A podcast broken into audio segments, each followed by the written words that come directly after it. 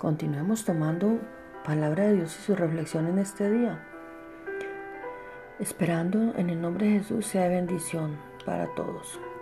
Jesús estaba apasionado por su propósito. Se enojó cuando vio a la gente vendiendo sus productos en el templo y lloró cuando vio la incredulidad de la gente pero su pasión también se puede ver en su preocupación por los enfermos, los pobres y los que son tratados injustamente. Siempre se detenía para ayudar y consolar a las personas heridas que acudían a él. Oró apasionadamente y mostró gran perseverancia mientras estaba en la cruz. Amaba apasionadamente a su Padre.